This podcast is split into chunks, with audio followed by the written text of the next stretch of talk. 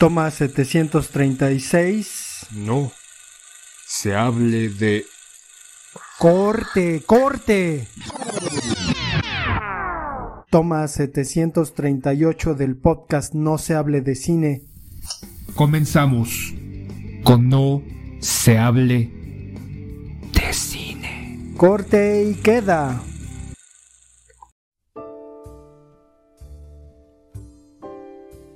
Bienvenidos al podcast No se hable de cine. Hoy vamos a tener un episodio pues otra vez en solitario porque el Sila pues ya no quiere grabar este podcast, no sé qué le pase.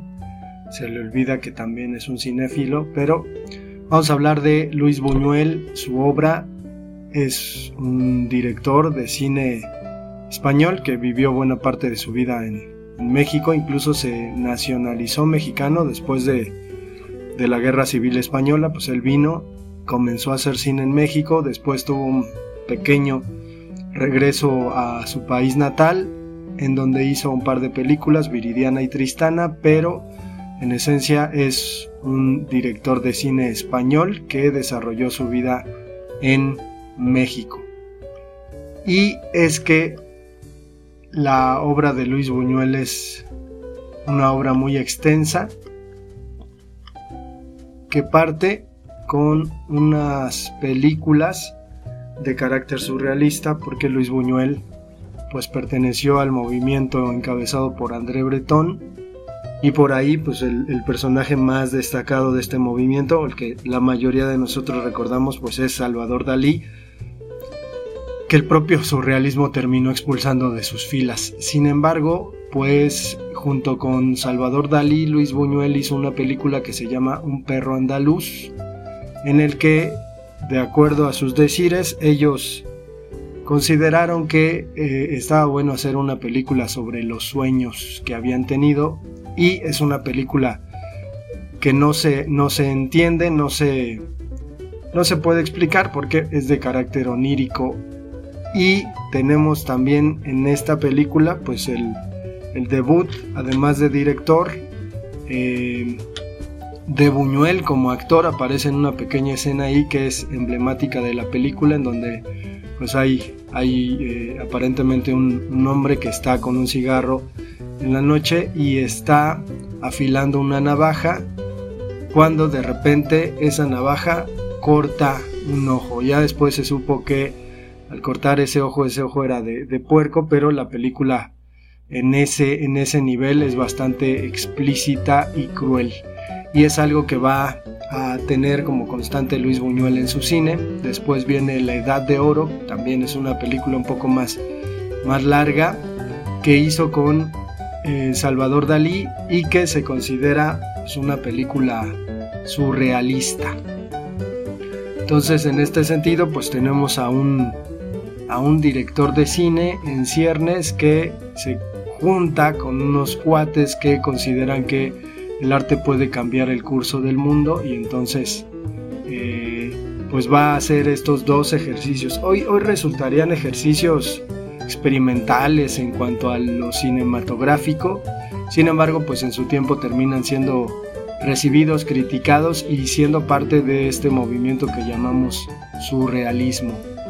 De ahí Buñuel va a hacer un documental que se llama Las Urdes, en donde pues tenemos la, la vida de un pueblo español común y corriente, en el que se muestra cierto grado de crueldad. Por ejemplo, se sabe bien que cuando Buñuel anduvo ahí en las montañas filmando, pues en algún momento para que resultase la recepción mucho más dramática, decidió arrojar unas cabras eh, sobre un risco, ¿no? Es decir, aventarlas y grabar, filmar la muerte de las cabras. Hoy en día pues se consideraría un acto de crueldad muy grande y eh, Buñuel lo hacía con esa intención, ¿no? De que la gente percibiera que la vida en este pueblito de las Urdes, en donde se pasaba mucha hambre, eh, pues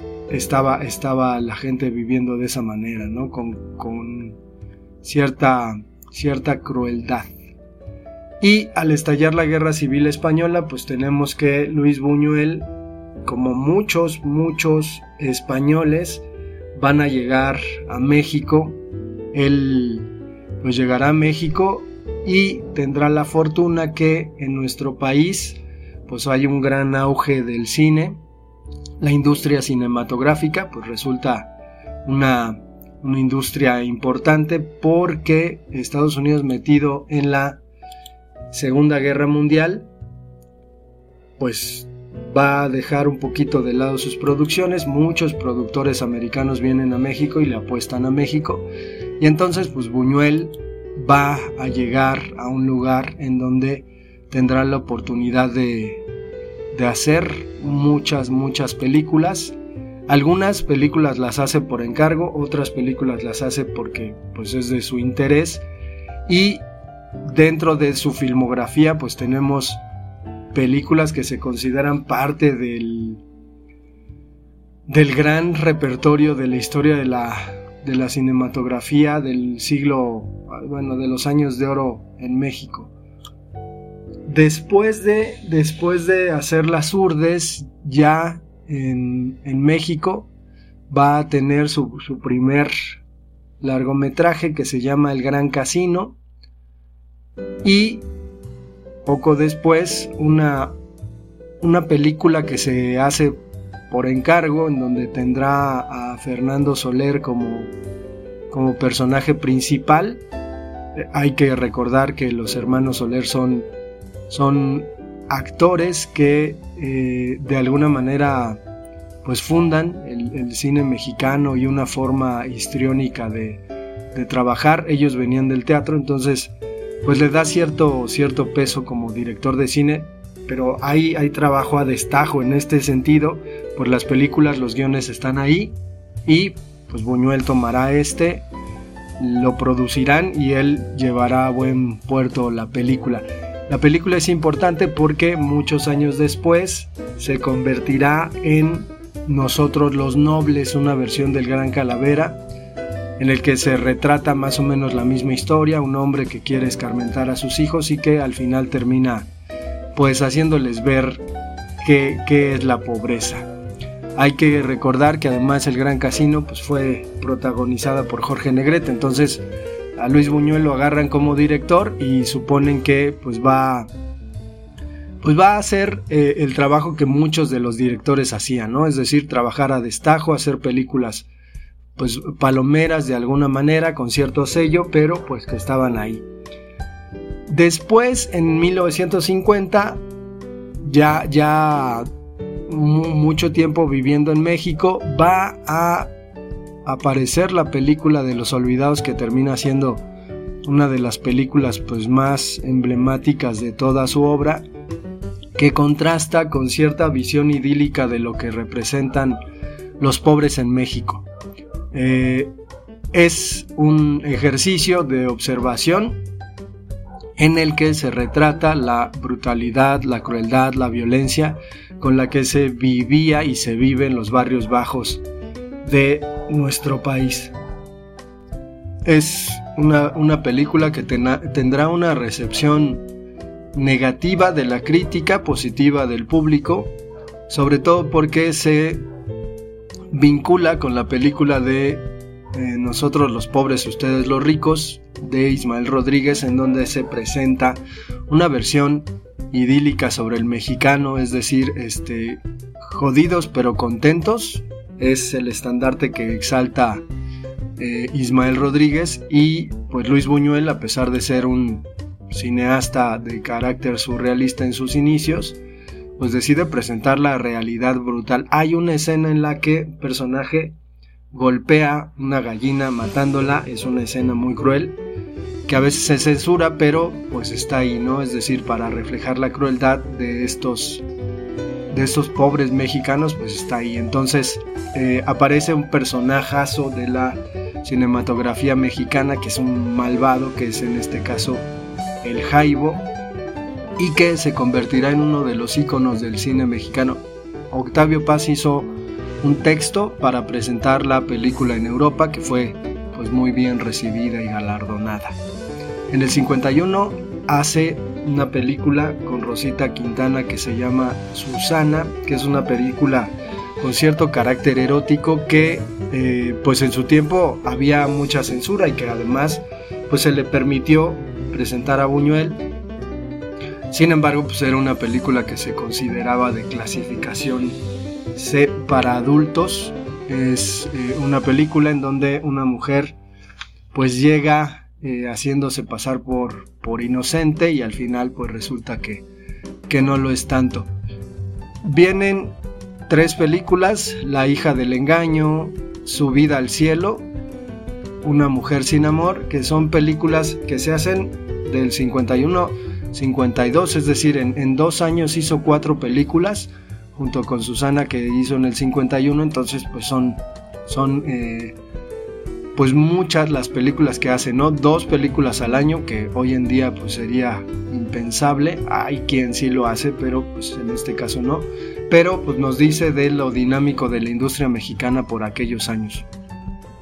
Después viene El Bruto con Pedro Armendáriz y otra película emblemática de él que se llama Él con Arturo de Córdoba y que es una especie de estudio acerca de los celos humanos.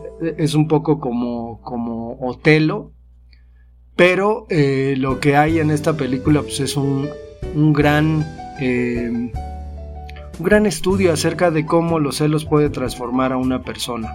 En este caso me parece que es una de las mejores actuaciones de eh, Arturo de Córdoba, uno de los galanes del cine mexicano. Y después viene El río y la muerte, La ilusión viaja en tranvía con Lilia Prado, que es también una película de las más, más representativas que tiene Luis Buñuel en estos años. Nada más para que se den una idea, también en el mismo año en que filmó El río y la muerte, La ilusión viaja en tranvía, filmó Robinson Crusoe y Abismos de Pasión, es decir, cuatro películas en un solo año, que es una barbaridad. Y que pues le va a dar a Luis Buñuel la oportunidad de sí hacer cine por encargo, pero también hacer un cine que él está eh, interesado en hacer con cierto carácter más surrealista. Y tenemos entonces ya en el 55, cinco años después de su gran, gran película de los olvidados, otra película que se considera pues emblemática dentro de su, de su obra, que es Ensayo de un crimen, con Miroslava, y que pues, nos cuenta la historia de... E, es un tanto una historia surrealista porque eh, hay, hay, imágenes ¿no? que, desconciertan al, al, espectador y que pues, nos van llevando ahí de la mano y mostrando una relación entre dos personajes que ingenuamente parece una relación afectiva pero que termina siendo otra cosa mucho más brutal y cruel. Después vienen otra en el 55, así es la Aurora. Hay, hay películas de Buñuel que no se consideran tanto y que no se consideran como parte de, de su obra relevante, pero pues están ahí. La muerte en este jardín del 56 y en el 59, o sea, deja tres años de hacer cine. Buñuel es un tipo al que le gusta la buena vida y le gusta pasear y conocer, pero pues sí, después de una dinámica muy grande de estar en el set de filmación y bajo la presión de lo que significa pues, los rodajes y todo eso, tarda tres años y viene, me parece ya el periodo de una seguidilla de películas de, de Luis Buñuel que son verdaderamente relevantes. Además hay que considerar que pues comienza a decaer el, cine en México, la industria cinematográfica comienza a decaer en México y entonces pues nos encontramos con que hace la película Nazarín ya con ya con este actor Paco Raval que pues es, es curioso pero también terminó trabajando en una película que se llama Átame con Pedro Almodóvar. Entonces es, curioso que este actor longevo haya trabajado con Luis Buñuel, siendo muy joven, y con eh, Pedro Almodóvar, que son dos íconos de la cinematografía, uno mexicana y el otro española, aunque los dos son españoles, pero en esta película también aparece Marga López. Eh, Nazarín es, eh, un texto que viene de Benito Pérez Galdós y que nos damos cuenta, ¿no? Que, que Luis Buñuel se interesa por el realismo español o por este periodo de costumbrismo de la literatura decimonónica y comienza a tomar historias para recrearlas en el cine. En el 59 hace otra película que se llama Los Ambiciosos y en el 60 La Joven. Pero en el 61 viaja a España y eh, hace Viridiana con Silvia Pinal, quien intenta ser su musa, un poquito como como las actrices eh, italianas que tienen como, como parejas a, a sus directores. En este caso Silvia Pinal tenía de pareja un productor, entonces pues ahí con la relación de, de Buñuel, ella se dejará guiar, ¿no? Y en esta película, que es una de las más conocidas de Buñuel, sobre todo porque ya está dentro de del cine europeo pues resulta exaltante. Y viene otra de sus obras cúspide, que es una obra que se hizo en México, se llama El Ángel Exterminador, que tiene un elemento surrealista muy extraño en que los personajes pues básicamente no pueden salir de una mansión.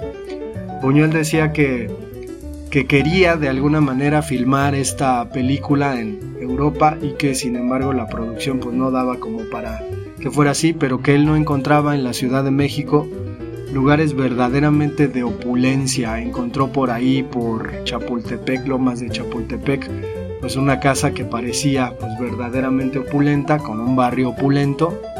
Y pues se decidió a filmarla ahí, sin embargo, pues el ejercicio que hace Luis Buñuel en esta película con todos los personajes eh, que no pueden salir es eh, magistral por lo que implica en dirección.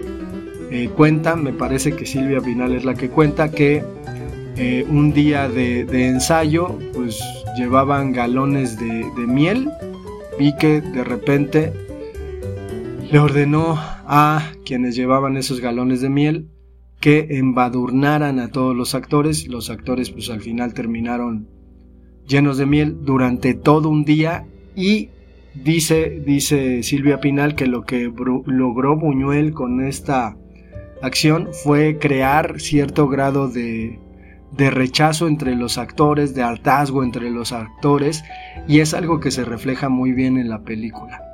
Al final queda siempre esta duda, este misterio, no sabemos qué es lo que está ocurriendo verdaderamente durante la trama, simplemente se nos informa que los personajes no pueden salir de la, de la casa y es pues una trama muy ingenua que sin embargo da oportunidad para que imaginemos cualquier cosa, ¿no? Entonces en este sentido Luis Buñuel dentro de su cine sí hace que el espectador se inmiscuya. Después, Diario de una recamarera, que es una película francesa ya metida completamente en los años 60, que es una película pues admirable de la propia cinematografía francesa. Y tenemos un ejercicio que Buñuel no terminó de realizar y que sin embargo se contabiliza dentro de su cinematografía, que es Simón del Desierto, una película que quedó pues aparentemente eh, en una especie de mediometraje porque pues la idea es que fuera mucho más, mucho más elaborada, sin embargo ya no hubo dinero para la productora. Eh, este personaje a la triste que tenía ahí con, Silvia Pinal la intención de que Buñuel hiciera como la gran obra en donde presentase a Silvia Pinal como su musa, pues ya terminó, terminó ahí eh, sin conclusión, sin embargo, pues lo que, lo que hizo Buñuel en, en el calor de la, de la realización fue darle un final eh, un tanto estrepitoso pero lógico a la película y la película como mediometraje dura como una hora, se conserva bastante bien. y además termina siendo un poco una obra de carácter filosófica, eh, un tanto irreverente, sin intención de dar sermones, simplemente pues es, es la presentación de cómo en aquel entonces la gente pensaba que las cosas estaban cambiando demasiado. Y Buñuel ya es un, es un hombre maduro, entonces también eh, da cuenta de su admiración por los nuevos tiempos y de la nostalgia que tiene por los tiempos idos. Después Bella de Día, que es una, una película que hace en Francia con Catherine Deneuve, que resulta una película ya con tintes sádicos, es decir, con tintes eh, que exploran un poquito esta cuestión de la sexualidad escondida de los seres humanos y eh, pues está ahí en todo su esplendor Catherine Deneuve, que termina siendo uno de los íconos dentro del cine francés. Después viene en el 69, ya tenemos un Buñuel que va esparciando sus películas, que va haciendo películas una al año o una cada dos años, es decir, ya está viejo, ya está tratando de, de tener una vida más apacible. Hace La Vía Láctea y después hace Tristana, que es también una de sus películas más representativas e importantes, por lo que implica el asunto de volver a tomar una novela de Benito Pérez Galdós y convertirla en una película que termina siendo galardonada. Y sus tres últimas películas pues son películas también emblemáticas eh, dentro de una década en donde el cine está cambiando, los americanos comienzan a hacer ya deliberadamente un cine de acción que sirve para entretener a la gente y de alguna manera a los directores serios de cine, muchos italianos, ¿no? Los italianos con el spaghetti western. Y eh, pues en Europa, ya México, la industria mexicana del cine está completamente destruida. Hay un intento en los años 70 de resarcir y de hacer películas pues interesantes. Buñuel ya no hace cine en México y pues se va a Francia y hace el discreto encanto de la burguesía que pues ya nos presenta un Buñuel mucho más animado en tener un cine de autor, un cine con un estilo muy determinado que siempre va a fluctuar entre lo real y lo surreal como una de las características más importantes de sus películas El fantasma de la libertad y por último Ese oscuro objeto del deseo que es la última película que hizo pero también una película en la que decidió usar a dos actrices para que interpretaran el mismo papel. Buñuel murió en el año 83 eh, y es un autor que de alguna manera va a jugar mucho con el asunto de, su muerte. A mí me, me gustaba mucho una anécdota que contaba que decía que él estaba seguro de, de jugarle una broma a su familia eh, después de morir, ¿no? Y la broma consistía en que él... Eh, eran dos, dos asuntos, ¿no? Este, la, la cuestión es que la broma consistía en que a la hora de que su familia estuviera leyendo su, su testamento, él, que pues tenía algunas cosas gracias a, su obra cinematográfica, iba a dejar dicho, lego todos mis bienes al señor Arthur Rockefeller, ¿no? Previo de que la familia hubiera hecho el esfuerzo para que estuviera la persona más rica del mundo en ese tiempo, pues en la lectura del testamento de Buñuel. Entonces le, causaba mucha gracia esta idea en que pues los familiares iban a estar esperando algo, pero también iban a estar desconcertados de que, de que estuviera Arthur Rockefeller ahí y se encontraban con que Buñuel le iba a dejar todo al hombre más rico del mundo. Y la otra era un poquito con respecto a un sello de su obra que es característica, que es esta, esta visión problemática, conflictiva con la figura de Dios, porque Buñuel no es que sea ateo, sino que está en conflicto con la figura de Dios como, como español, por la educación que recibió, que muy, muy religiosa y estricta, y pues contaba, ¿no? Que él había hecho muchas cosas en contra de Dios a lo largo de su vida y había pues incluso siendo, siendo un tanto eh, hereje, herético, dentro de sus películas, ¿no? Eh, meter elementos ahí medio, medio heréticos en sus películas, entonces decía que al estar al borde de la muerte lo que iba a hacer era arrepentirse de todo corazón. Entonces delante de su familia decirles a todos que pues estaba arrepentido completamente y que esperaba que Dios lo, lo considerara para que pues eh, se fuera a sus brazos, ¿no? Entonces esto le daba mucha risa, que al final es una cuestión muy irónica y que hace de Luis Buñuel un personaje verdaderamente revisitable, un personaje del que no se deja de, de encontrar maravilla en sus películas, sobre todo en, en Los Olvidados, El Ángel Exterminador, Ensayo de un Crimen. Las últimas películas que realizó pues también son, son excepcionales.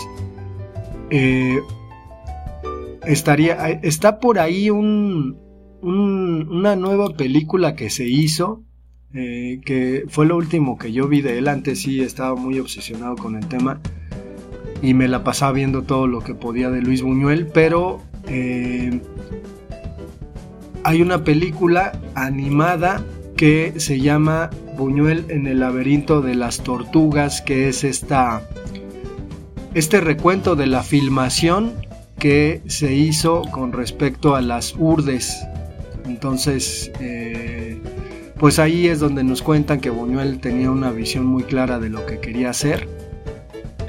Y pues es una, es una cuestión ahí como muy, muy extraña, ¿no? Cierto grado de, violencia y la pobreza que pretende dar a conocer. Entonces, eh, lo paradójico es que es un documental, Las Urdes, en donde hay cierto grado de, de realismo de parte de un director de cine que tiene elementos surrealistas. Pero bueno, dejamos este episodio hasta acá. A ver cuándo se anime el Pichesila a hacer otra vez No se hable de cine.